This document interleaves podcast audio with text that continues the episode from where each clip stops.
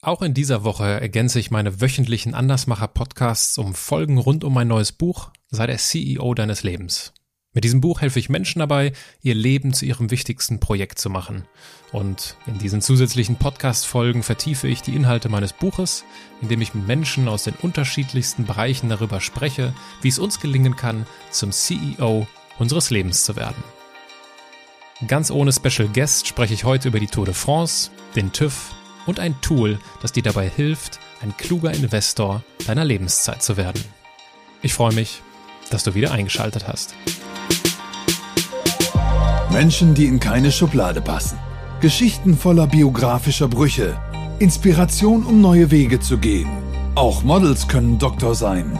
Erfolgsmuster von Andersmachern. Der Podcast mit Wirtschaftswissenschaftler, Model und Berater Dr. Aaron Brückner.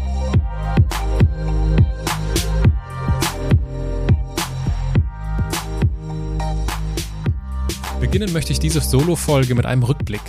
Mit 15 Jahren war es mein Traum, Radprofi zu werden. Ich wollte die Tour de France gewinnen. Ganz bodenständig und realistisch also.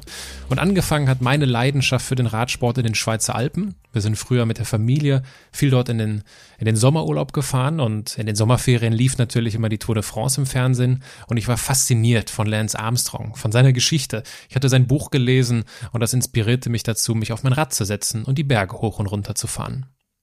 Zu Hause in Deutschland habe ich mich dann in meinem lokalen Radsportverein angemeldet, habe angefangen Radrennen zu fahren und habe gemerkt, dass mir das ja, dass mir das Spaß macht und bin dann durch ja, den ein oder anderen, äh, durch, bin dann durch das ein oder andere gute Ergebnis zu einem größeren Verein gewechselt nach Köln, zum VCS Köln. Und meine Karriere war aber sehr überschaubar. Ich habe ein einziges Rennen gewinnen können. Das war ein Rundstreckenrennen in Aachen. Und mein Karrierehöhepunkt war eine Rundfahrt mit dem Bundesligakader von Nordrhein-Westfalen am Genfer See, wo durchaus europäische Elite mit am Start war. Aber das durfte nicht die Ausrede dafür sein, dass ich in den wenigen Tagen sowas von in Grund und Boden gefahren worden bin, dass ich danach ja, meine Räder an die Nägel gehangen habe. Hab also von heute auf morgen meinem Trainer gesagt, dass ich aufhöre. Mich hat diese Rundfahrt oder diese, diese bahnbrechende Niederlage bei dieser Rundfahrt mental zerbrochen. Ich habe festgestellt, dass ich zu schlecht bin, um ganz vorne mitzufahren, geschweige denn überhaupt mitzukommen. Und dann machte das für mich keinen Sinn mehr. Was ich aber durch diese Zeit, durch diese paar Jahre im Leistungssport gelernt habe, war neben der Ausdauer und neben der Disziplin auch noch etwas anderes. Und in diesem Zusammenhang fällt mir immer, fällt mir immer der Werbefilm von Under Armour ein mit Michael Phelps. Rule Yourself heißt er. Schau gerne mal bei YouTube. Ich habe es auch verlinkt in den Show Notes, aber je nachdem, über welches Device oder bei welchen Anbieter du diese Podcast-Folge hörst, kannst du den Link nicht anklicken. Ich habe auf jeden Fall die YouTube-Datei verlinkt. Und in diesem kurzen Werbefilm, der definitiv unter die Haut geht, heißt es am Ende, It's what you do in the dark that puts you in the light. Übersetzt ins Deutsche könnte man sagen, es ist das, was du im Dunkeln tust, was dich ins Tageslicht bringt, aber das macht jetzt irgendwie auch ehrlich gesagt nicht ganz so viel Sinn, klingt ein bisschen lame. Also belassen wir es beim Englischen. Was ich also neben der Ausdauer und der Disziplin im Leistungssport noch gelernt habe, ist, passend zu diesem Zitat, dass der Schlüssel zum Erfolg nicht die Wettkampfleistung ist, die viel Aufmerksamkeit normalerweise genießt, sondern die Trainingsleistung, bei der in der Regel niemand zuschaut. Und da Training nicht gleich Training ist, ist es besonders wichtig, richtig zu trainieren. Und um im Leistungssport richtig zu trainieren, musst du das Verhältnis von deinem Puls zu deiner Leistung kennen. Das bedeutet, es geht darum, die individuellen Leistungsbereiche herauszufinden und die sind bei jedem von uns anders.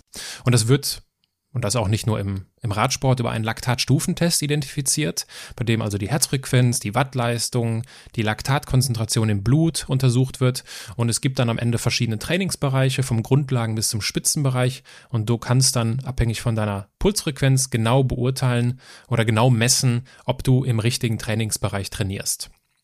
Konkret sieht dieser Leistungstest so aus, dass du dich bei einem Arzt auf einen Ergometer setzt, losfährst, und in regelmäßigen Abständen wird der Widerstand, ich glaube, um circa 30 Watt erhöht alle paar Minuten.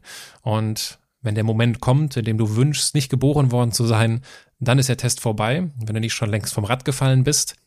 Und der Grund, warum das im Leistungssport so gemacht wird, damit du richtig trainieren kannst, ist ganz einfach.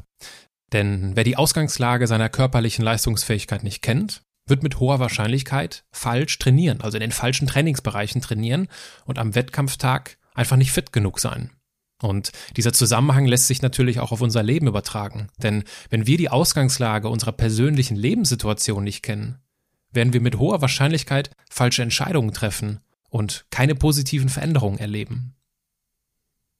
Und um das zu verhindern, wollen wir heute, und darum geht es auch in diesem, in dieser ersten Projektphase unseres persönlichen Beratungsprojektes, unsere Ausgangslage kennenlernen. Also wir führen eine Bestandsaufnahme durch. Und die Logik einer Bestandsaufnahme ist eine Vorgehensweise, mit der wir aus anderen Lebensbereichen sehr vertraut sind. Also wenn wir zum TÜV fahren, wird unser Auto regelmäßig auf Herz und Nieren geprüft. Und es stellt sich die Frage, warum wir unser eigenes Leben eigentlich nicht mit derselben Sorgfalt behandeln wie unser Auto. Und um unser Leben oder die 24 Stunden, die wir jeden Tag zur Verfügung haben, auf den Prüfstand zu stellen, machen wir uns ein betriebswirtschaftliches Prinzip zunutze. Und gleichzeitig übertragen wir ein etabliertes Management-Tool auf unser Leben. Ich möchte beides kurz erklären. Zunächst einmal gehe ich auf das Prinzip ein. Und zwar spreche ich von der Produktivität. Was bedeutet Produktivität? Im betriebswirtschaftlichen Sinn beschreibt die Produktivität eines Unternehmens das Verhältnis von Output zu Input. Output sind zum Beispiel zwei Laptops, die hergestellt werden, und der Input sind drei Arbeitsstunden, die investiert werden. Und eine Tätigkeit in einem Unternehmen ist dann produktiv, wenn die verfügbaren Mittel und die verfügbaren Ressourcen so genutzt werden, dass der Mehrwert für den Kunden am Ende steigt. Dieses Prinzip der Produktivität lässt sich auch auf unser Leben übertragen, denn die Produktivität unseres Lebens setzt das, womit wir unsere Zeit verbringen, jeden Tag 24 Stunden lang, mit unserem produzierten Lebensgefühl ins Verhältnis. Also eine Tätigkeit ist dann produktiv, wenn wir unsere verfügbaren Ressourcen tagsüber so nutzen, dass die Qualität unseres Lebens am Ende steigt. Für wen das jetzt etwas zu technisch oder zu BWL-mäßig klingt, habe ich eine alternative Beschreibung. Jeder kennt das. Wenn wir abends das Licht ausschalten und im Bett liegen, kann jeder von uns das gute Gefühl, das ein guter Tag in uns hinterlässt, von einem Tag, bei dem wir einfach zu nichts gekommen sind, unterscheiden. Und mit anderen Worten unterscheidet unser Gefühl hier in produktive und unproduktive Tage. So viel also zum Prinzip der Produktivität. Das Tool, von dem ich sprechen möchte, ist die Wertschöpfungskette. Michael Porter, den Namen hast du vielleicht schon mal gehört, ist einer der profiliertesten amerikanischen Ökonomen und er hat vor vielen Jahren die Methode der Wertschöpfungskette entwickelt. Eine Wertschöpfungskette beschreibt, und ich zitiere, die Ansammlung von Tätigkeiten, durch die ein Produkt entworfen, hergestellt, vertrieben, ausgeliefert und unterstützt wird. Das ist also die ganz genaue Definition. Und dieser Ansatz von Michael Porter wird in Beratungsprojekten häufig benutzt, um ganz zu Beginn eines Projektes für Transparenz zu sorgen um einfach ein besseres Verständnis für die Zusammenhänge im Unternehmen zu bekommen. Also, wie funktionieren die Abteilungen, welch, wie funktioniert das Unternehmen, welche Prozesse funktionieren wie miteinander und so weiter und so fort. Und legt man das Augenmerk auf diese Wertschöpfungskette, wird also aus der Vogelperspektive dokumentiert, womit die Menschen in einem Unternehmen den ganzen Tag so beschäftigt sind. Und diese Ist-Analyse spielt natürlich auch in einem Beratungsprojekt einfach eine unglaublich wichtige Rolle, denn ohne eine sorgfältige Bestandsaufnahme läuft der Berater Gefahr, unpassende und nicht umsetzbare Lösungen zu erarbeiten.